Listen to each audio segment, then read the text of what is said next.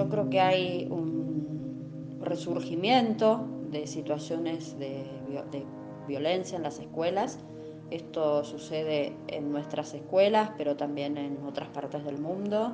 Creo que mucho tiene que ver con eh, situaciones de malestar eh, y los efectos de malestar de la pandemia y las medidas sanitarias necesarias, por cierto, pero no podemos desconocer sus efectos en la subjetividad y en el lazo, y eh, que el retorno a la presencialidad fue muy esperado, pero no estuvo exento de conflictividades.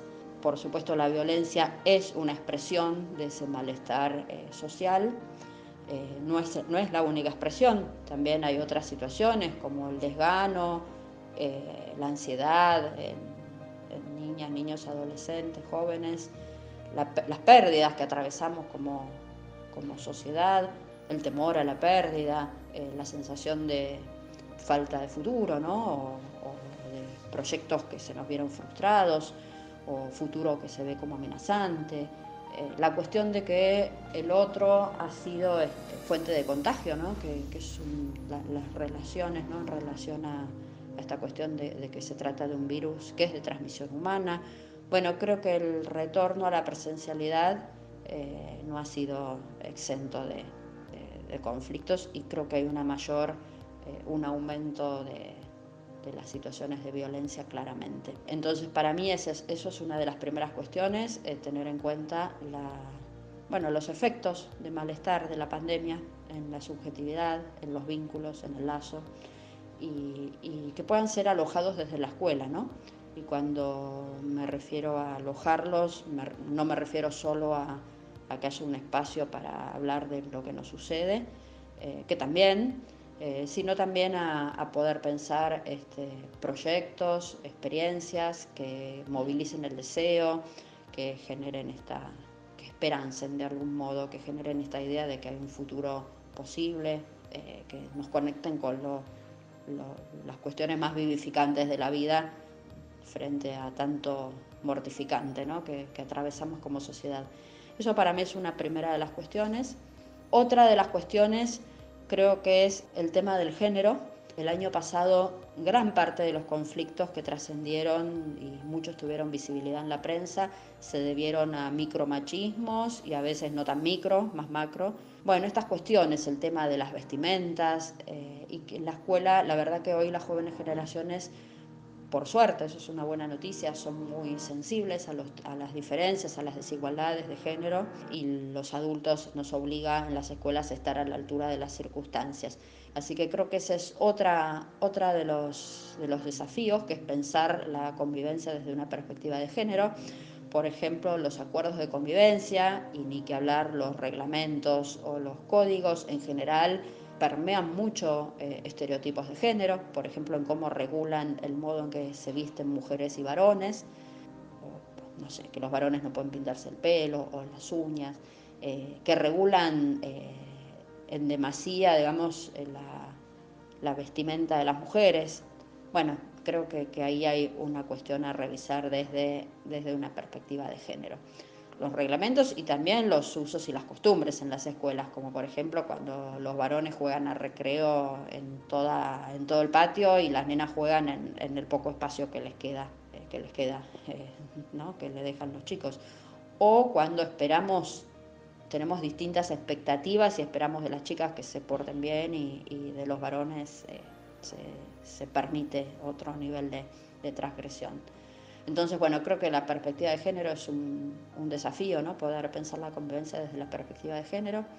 Otra cuestión que creo que es un desafío de la época es pensar los vínculos cuando tienen lugar en los entornos digitales. Eh, la verdad que el tema no es nuevo, pero aún así sigue eh, generando algunas cuestiones que nos dejan perplejos en las escuelas.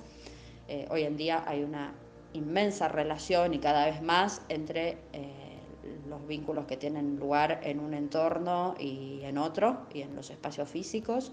Eh, conflictos que se inician en los entornos digitales tienen su desenlace en la escuela y viceversa, conflictos que se inician en la escuela luego tienen eh, su réplica en las redes eh, con las características de las redes, ¿no? que es la, la durabilidad, lo que está en internet allí queda, está grabado a piedra, como dicen los especialistas, y con la inmensa eh, capacidad de multiplicación de un hecho y por lo tanto de quienes lo, de, quienes lo presencian.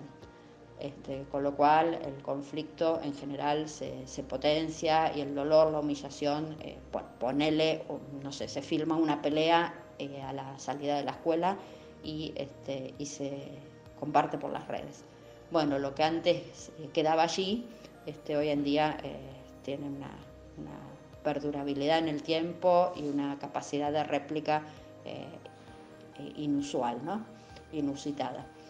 Eh, por otra parte, hay algunas características de los vínculos en los entornos digitales que creo que se prestan a los conflictos, eh, sin ánimos de, de neumonizar, por supuesto, pero sí que se prestan a los conflictos por ejemplo, que detrás de la pantalla el otro es más aún contenido a interpretar. El otro siempre es eh, objeto de interpretación. En toda comunicación existe la interpretación y el malentendido, por tanto. Eh, no sé, un chico le preguntamos por qué le pegó a otro y dice porque me miró rebajándome. Y la verdad que rebajándome es una interpretación. Eh, lo miró, pero no sabemos si rebajándome. Esa es una interpretación, son el sentido que atribuimos al otro, que es desde nuestros propios lentes. Y eso es así, es inevitable y caracteriza la comunicación humana. Ahora, este, cuando el otro está detrás de la pantalla, algunas X que podrían despejarse rápidamente acerca de quién es ese otro, eh, se acrecientan. Otro ejemplo es cuando le preguntas por qué le pegaste y te dice por qué se hace la linda. Y la verdad que no, eso no sabemos si se hace la linda o no. O el tema de las cámaras apagadas, que tanto, tanta repercusión tuvo en tiempos de aislamiento, eh, cuando los docentes decíamos, bueno, me apagan las cámaras. La verdad que los chicos no nos apagan la cámara, los chicos apagan la cámara y los motivos pueden ser varios. Eh, puede ser que apaguen la cámara eh, porque, porque se le atraviesa familiares, porque le da vergüenza exponerse en la, pantalla, porque no tienen datos o porque sus compañeros les hacen memes. O sea, la verdad que los motivos pueden ser muchísimos o porque no les interesa y están haciendo otra cosa. Lo que pasa que eh, tendemos, digamos, ya la misma frase, me apagan las cámaras, o sea, me lo hacen a mí, es una interpretación. Bueno, entonces con esto digo, para mí los vínculos en los entornos digitales tienen algunas cuestiones que se prestan a la escala de conflictos y que creo que tenemos que tenerlas en cuenta. Otra cuestión es que en presencia física, el otro, tenemos rápidamente algunas las miradas, los gestos, las posiciones que nos permiten retroalimentarnos acerca de qué es lo que le estamos causando con nuestro propio acto.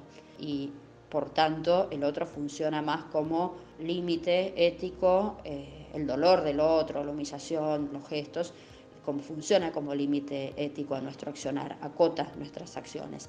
Ahora, cuando el otro está detrás de la pantalla, esa capacidad, ¿no? esa, esa posibilidad de ir teniendo en cuenta eh, no, siempre existe del mismo modo, por tanto también se vuelve un poco más difícil esta construcción que tenemos que acompañar en las escuelas, que es la construcción del otro como semejante, aquel que es diferente a uno mismo pero tiene los mismos derechos. Y digamos, ahí hay una, la, necesidad que tenemos de trabajar en las escuelas, que el espacio, el entorno es digital, pero los vínculos no necesariamente lo son, y mucho menos los sujetos. Detrás de la pantalla siempre hay un sujeto que tiene cuerpo, que siente, que, le duele, que humilla, que se siente humillado. Bueno, entonces todos los vínculos que valen, eh, las cuestiones que valen para el cuidado de los vínculos en los entornos físicos, lo valen también en eh, los entornos digitales.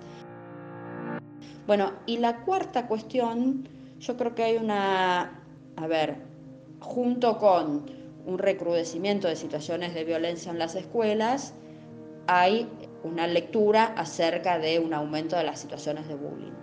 Ahí me parece, creo que toda sociedad eh, recurre a los significantes que tiene a mano, disponibles, para nombrar el malestar que la queja y bueno, creo que bullying claramente es, es, un significante que está disponible en relación con las violencias en las escuelas. Han habido situaciones que en algunos casos son de bullying y en algunos otros casos eh, no son necesariamente de bullying por ejemplo, algunas situaciones donde algunas familias, no sé, se han acercado a, golpear o amenazar a chicos que hacían bullying a sus hijos. En realidad eh, hay ahí un discurso criminalizante, demonizante de la infancia, de las adolescencias, que promueven las construcciones discursivas hegemónicas que se autodenominan anti-bullying y, este, que lejos de ponerle fin al circuito de la violencia, eh, la acrecientan. Cuando se vela la categoría de la infancia, eh, se produce un borramiento, digamos, de rol del adulto en la defensa de los derechos eh, de todas y todos los niños. En realidad la idea es que todo niño, niña, adolescente que se haya involucrado en una situación de bullying la padece desde distintas posiciones, claro está, pero la padece en el sentido que resulta perjudicial para su, su crecimiento.